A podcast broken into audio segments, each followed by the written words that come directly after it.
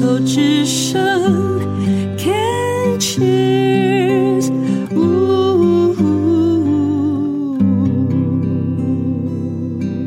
牵手之声，静静过生活。我是小镜子，欢迎收听《山居岁月》的第一集。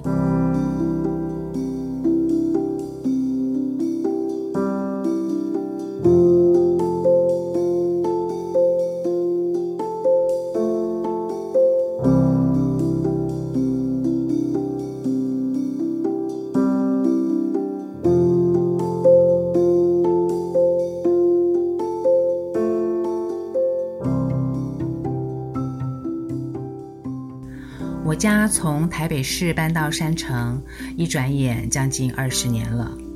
住在这儿，每天看着窗外的山景变化，青山妩媚，屡看不厌。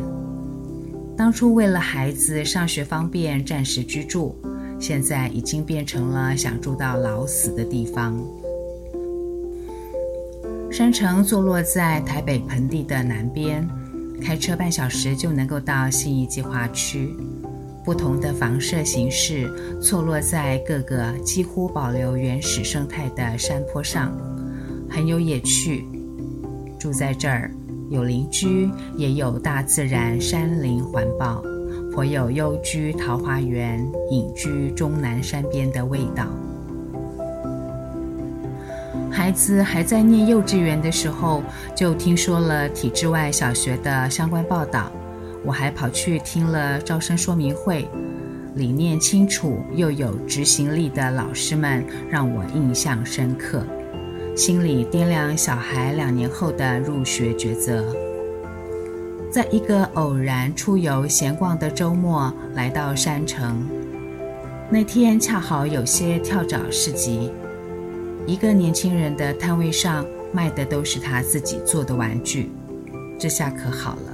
小孩不走了，硬是在人家身边磨蹭了一小时，玩遍年轻人所有的手作玩具，还跟人家讨论怎么增强功能。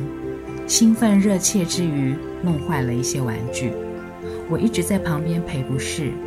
这位年轻人一点儿也不为意，就这样和小孩子交流起来，生意也不做了。贪玩的我，索性把孩子交给他，逛市集去了。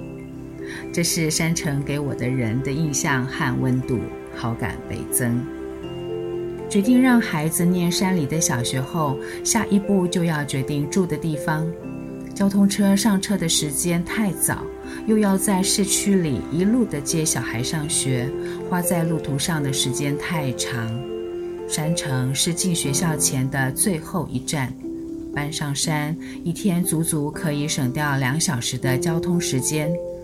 对山城原本就累积了一些好印象的我，于是决定上山租房子，辛苦大人也不累小孩。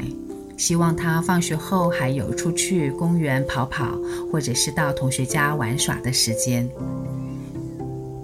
当初找房子的时候，真的是折腾了一番。山城的房子建于民国六十几年，如果用租的，房东多半都是现况出租，不是管线老旧，就是墙壁斑驳、地砖破损凸起。说实在的，看了几回之后，我犹豫了。陪我找房子的妈咪也一直提出疑问说：“你先生在北京，你真的要带着孩子住在这个荒凉破旧的地方吗？”还记得那天下午，天色灰暗，凉飕飕的秋风吹得人心灰意冷。正在想是不是就放弃算了的时候，在我眼前出现了一只螳螂，一只好翠绿、好肥大的螳螂。它似乎不怎么怕人。我蹲下去，用手掌测量了一下它的长度。大约有接近我的掌根到无名指的指尖那么长，这么大的螳螂前所未见，简直就是螳螂界的哥吉拉。接着又看到离我们不远处有一只稍微小一点点的螳螂，歪着它的三角头看着我们。于是，我兴奋了，当下转身跟妈妈说：“这儿我住定了。”山城的自然生态一定很丰富。小时候在乡野间奔跑成长的我，也希望孩子在类似的环境下长大，荒野中探索胜过水泥丛林游走，而且走出家门就是探险的开始。于是决定改租为买，重新打造一间温暖的山居小屋。搬进新家后，惊喜盛宴不断。今后我将在这个单元里用声音记录在山城的美好生活和我的所见所闻所思。搬家真的好累，一边急着赶快把所有的东西就定位，另一边还要安顿小萝卜头，靠着意志力硬撑，忍不住在小书房里睡着了。清晨的时候，阳光透过窗帘缝进来，暖醒了我。我想象我是古代的侍女，慢卷珠帘，先卷起面山的那两堂卷帘，再拉上侧边的另一堂。美丽的惊喜出现了，满窗的绯红在晨光中向我招手，真是惊呆了我。满树的山樱花好奔放地向山谷和我家小书房的方向伸展。这一窗的早春烂漫，开启了我对山城的四季探索。两株老山樱毗邻相依，至少四层楼高，长在邻居家的院子里，树干很粗壮。它旁边除了一棵相思树之外，没有任何的阻挡，难怪它能够那么痛快地恣意开展。因为山城房子都是依着山坡而建。所以我家的位置刚好是看着老山樱绽放的最佳水平视角。拥有这两棵美丽山樱花的邻居很有意思。他院子的小木栅栏门的门栓坏了，小门总是随风虚虚实实地晃来晃去。院子里没有看家的狗狗，有的是两头大白鹅。鹅向来凶猛。在乡下长大的孩子，没有不被鹅追赶过的经验。鹅的领地意识很强，无论是人或动物，只要进入它的地盘，就会伸长脖子，大声鸣叫，并且伺机攻击。另外，也有一个说法是，家里养鹅可以防止蛇的入侵。樱花树下的两头大白鹅，帮忙看家又防蛇，真是一绝。白鹅嘎嘎的叫声，一开始总会吸引我和孩子往他们家里的院子望一望，久了也就习以为常了。后来那年春天过后，邻居搬走了，老山樱缺乏照顾，又经历几个强烈台风，枝芽断裂，连续几年老山樱的花况变得稀疏羸弱。四五年前才有新邻居搬进来，也许。他们有养护着，今年的花况虽然仍然不及那一年的饱满密集，但是可以看得出来，老山樱的状况好转了。话说回来，效法孟母三迁的我，是否真的像我所想，孩子放学后和同学到小公园玩，或是到同学家串门子呢？嗯，一开始的时候有，也没有。